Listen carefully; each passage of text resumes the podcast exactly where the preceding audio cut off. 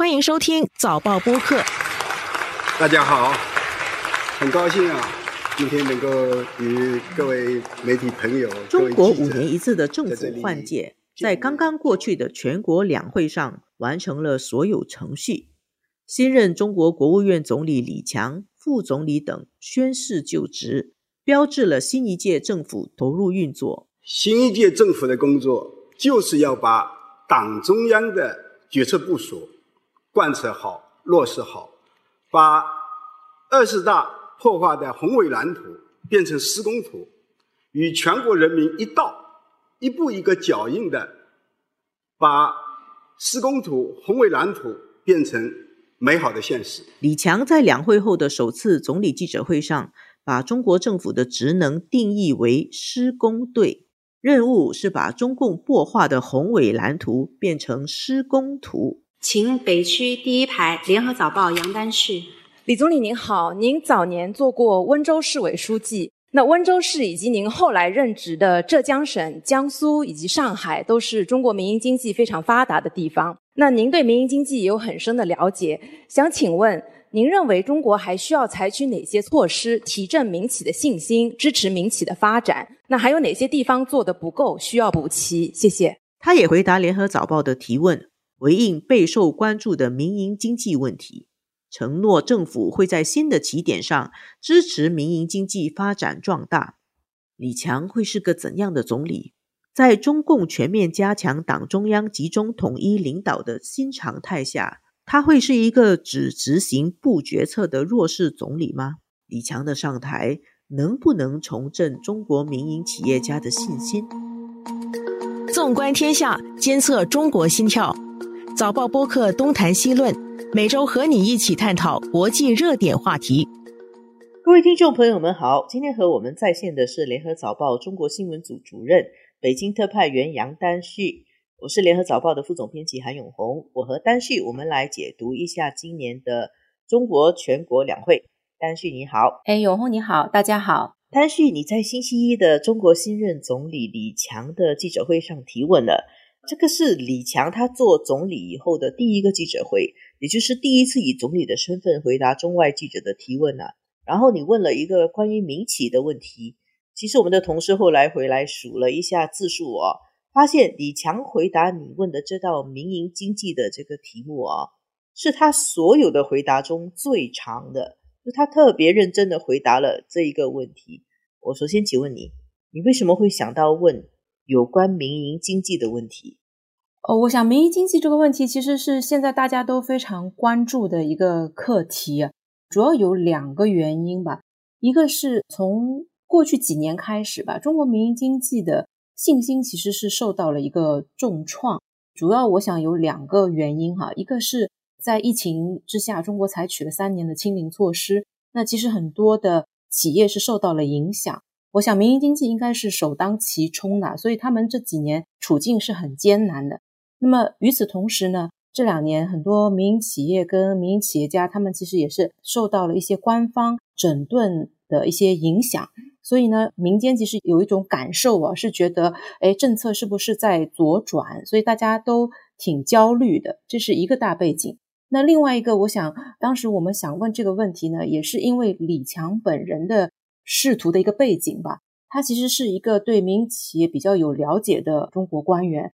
他之前呢是在浙江的温州，我们知道温州它其实叫做万商之都嘛，他做过温州的市委书记。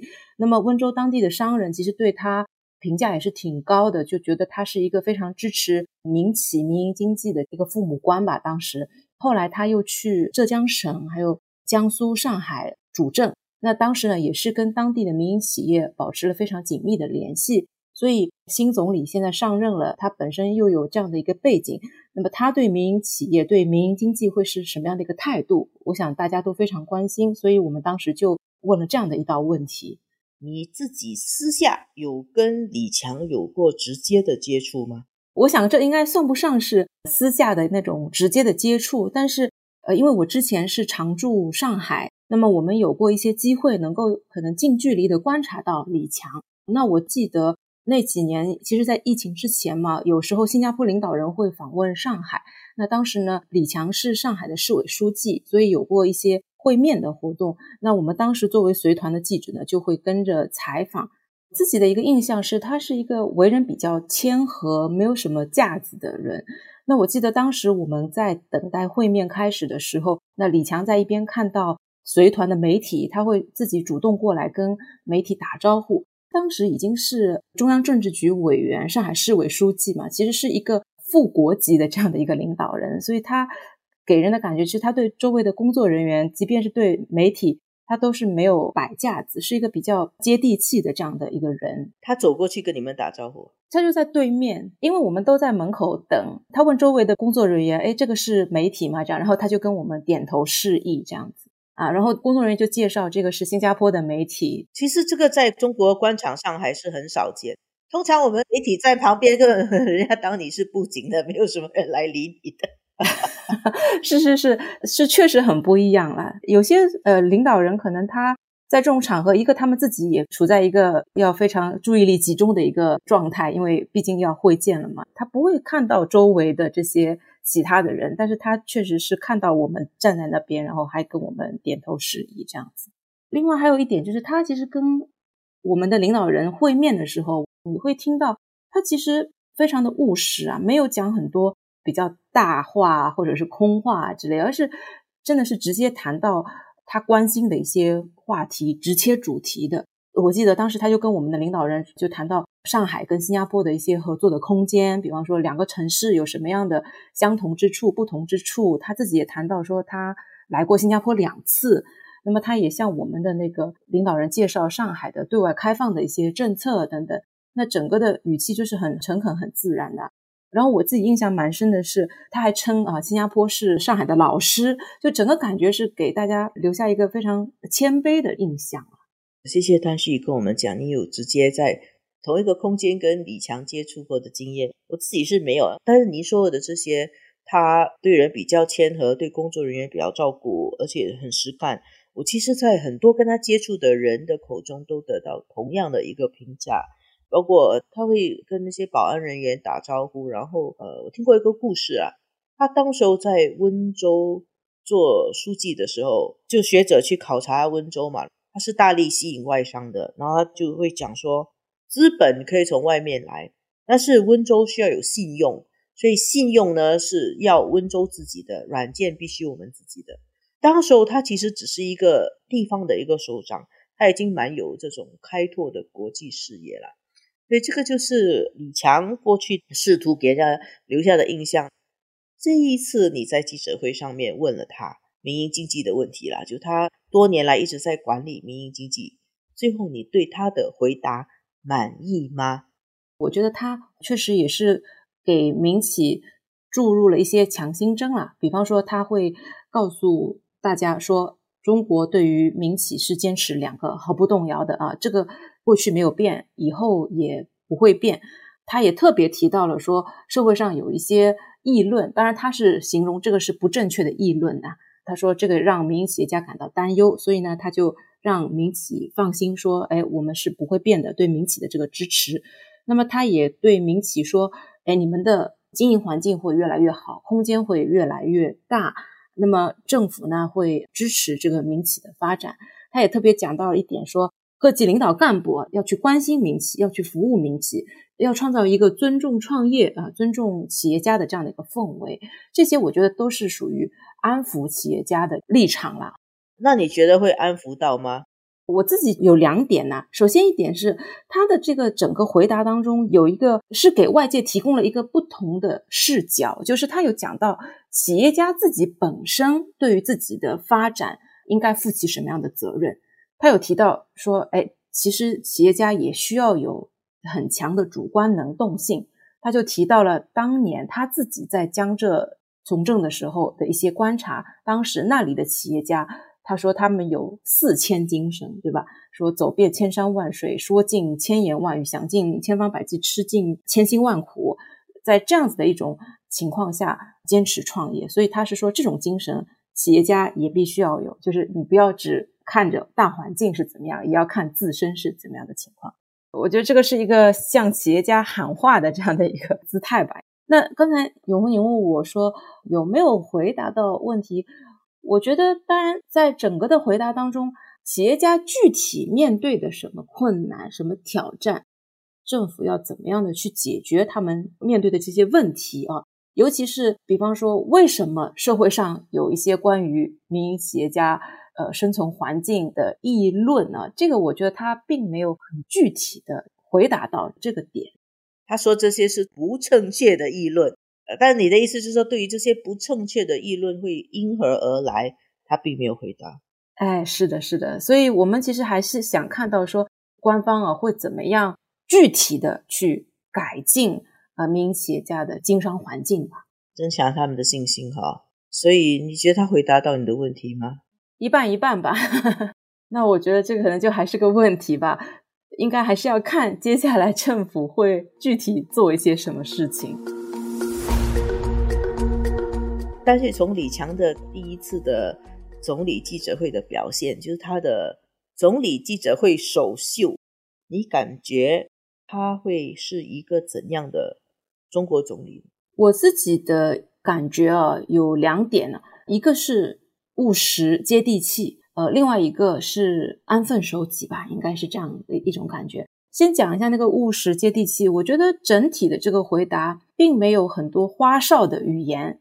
但是确实很多问题上，我感觉他会说到了一些听的人的心坎上面吧。没有花哨的语言，像以前的总理会吟诗啊。对对，就是 你要真的找京剧，确实并不那么多啊，就比较实在，听上去。我自己印象比较深的，就他一开场他就谈到了中国新一届政府的一个施政目标，那么他就直接讲说，绝大多数老百姓是不会。整天盯着 GDP 增长多少的数字看，但大家更在乎的是住房啊、就业啊、教育啊、医疗啊这些他们身边的具体的事情。我觉得这个其实就说的非常好，非常实在，应该这样说。后来他自己又被问到说，整个新政府的这个团队的一个建设的问题吧，啊，他就又提到了一个说。对今后的这个领导干部提出了一个要求，他特别讲说，各级的干部都要多多到一线去，要问需于民，问计于民。他还自己讲说，高手在民间。我记得大家印象应该很深的，他自己是说，他以前在地方上工作的时候，有一个很深的感受是说，你如果坐在办公室里碰到的都是问题，但是如果能够深入到基层去，看到的全是办法，就是一个非常。接地气，呃，我相信他可能会从他开始，或者是从国务院开始做起啊，就是开始深入基层，真的是走进民间，走进基层啊。所以我觉得他是一个很务实跟接地气，这是第一点。那么第二点就是刚才说的这个安分守己吧，可能他会是一个很忠诚的执行者。昨天的那个记者会上面哈，我们也去数了一下，比方说他在整个的回答当中。大概有七次吧，引述到了中共总书记习近平的语录或者是他的理论。那么他在谈很多课题的时候，首先是讲说，比方说啊，本届政府的施政目标，那么他就先引述二十大报告，因为二十大报告是一个定调。那么谈到今年的经济工作的部署，他又回去说到去年十二月的中央经济工作会议。那么他也特别讲到说啊，政府的职能定义啊，说这届政府的职能定义，它是一个施工队，就是把中共所画的这个宏伟蓝图变成一个施工图。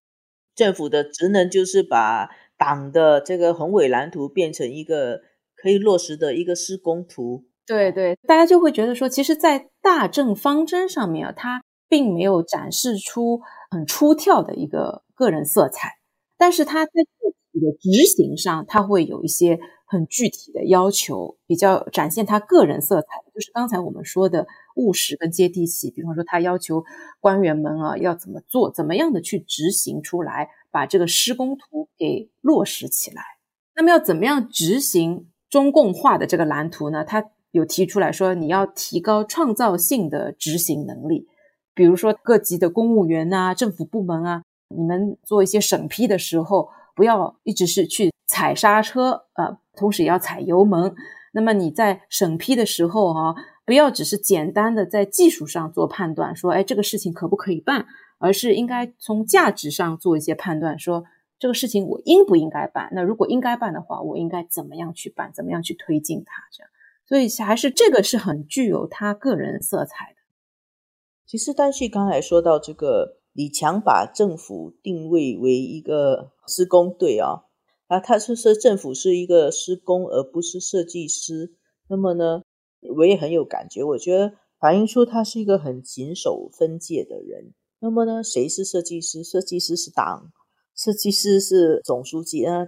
但李强他同时也是党的二把手了，所以那个是党是做那个高层的那种规划的。那么呢，政府就是做一个施工。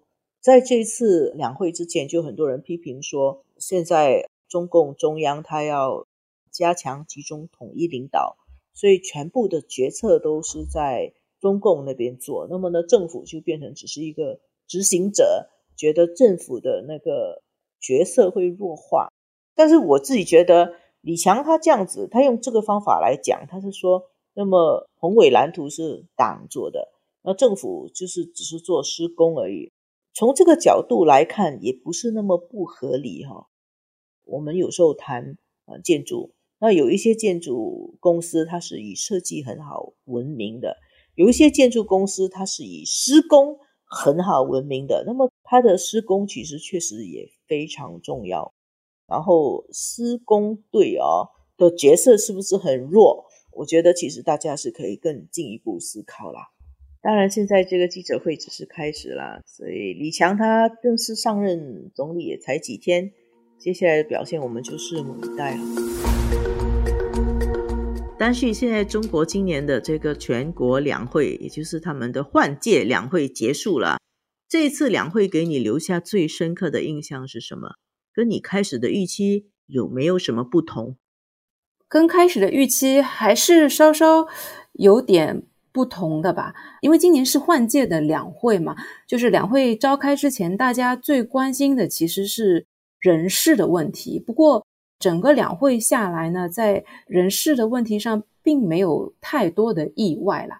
整个的这个进程啊，它基本上是按照二十大的这个布局，就是说，我们就看到一些政治局委员或者是政治局常委啊，他们分别去了国务院呐、人大、政协啊任职。这个基本上都不像二十大的时候给了大家很多的这个意外，这次并没有。那么，另外各个部委的部长基本上也都是留任的。虽然这次经过了一次新的这个表决通过，但是都是旧面孔。除了两个，一个是国防部长啊，是新任命的。不过，这个国防部长李尚福确实也是大家的预期当中吧。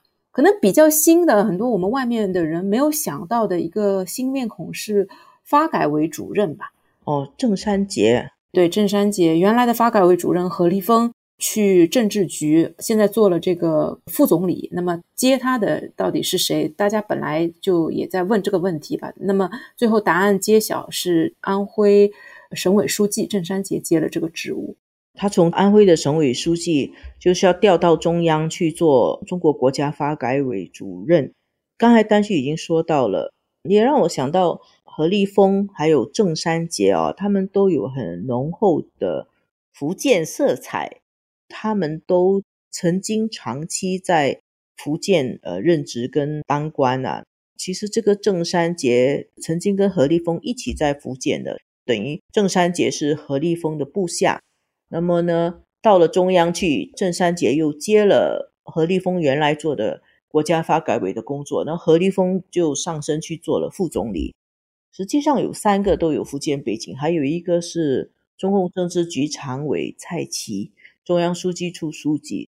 而且这个发改委的这个职务交给郑山杰还是蛮重要的，因为发改委在中国被称为小国务院嘛，对吧？他是负责这个中国的经济跟社会发展政策的，所以是一个很重的一个盘子。还有什么关注的话题呢？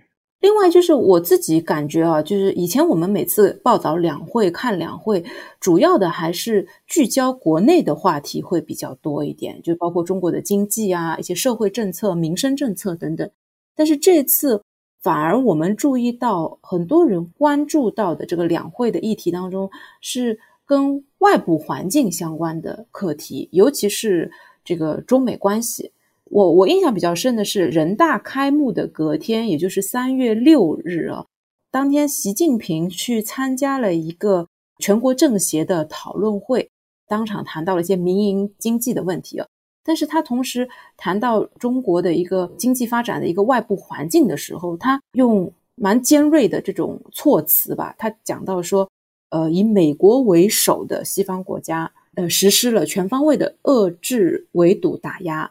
然后给中国的发展带来前所未有的严峻挑战，这个是非常非常罕见的。我们很少看到中国的领导人会在两会的这种场合公开的点名批评某一个个别的国家。他们通常会比较含蓄一点呢，就会用说某些国家、一些国家等等，但是很少指名道姓。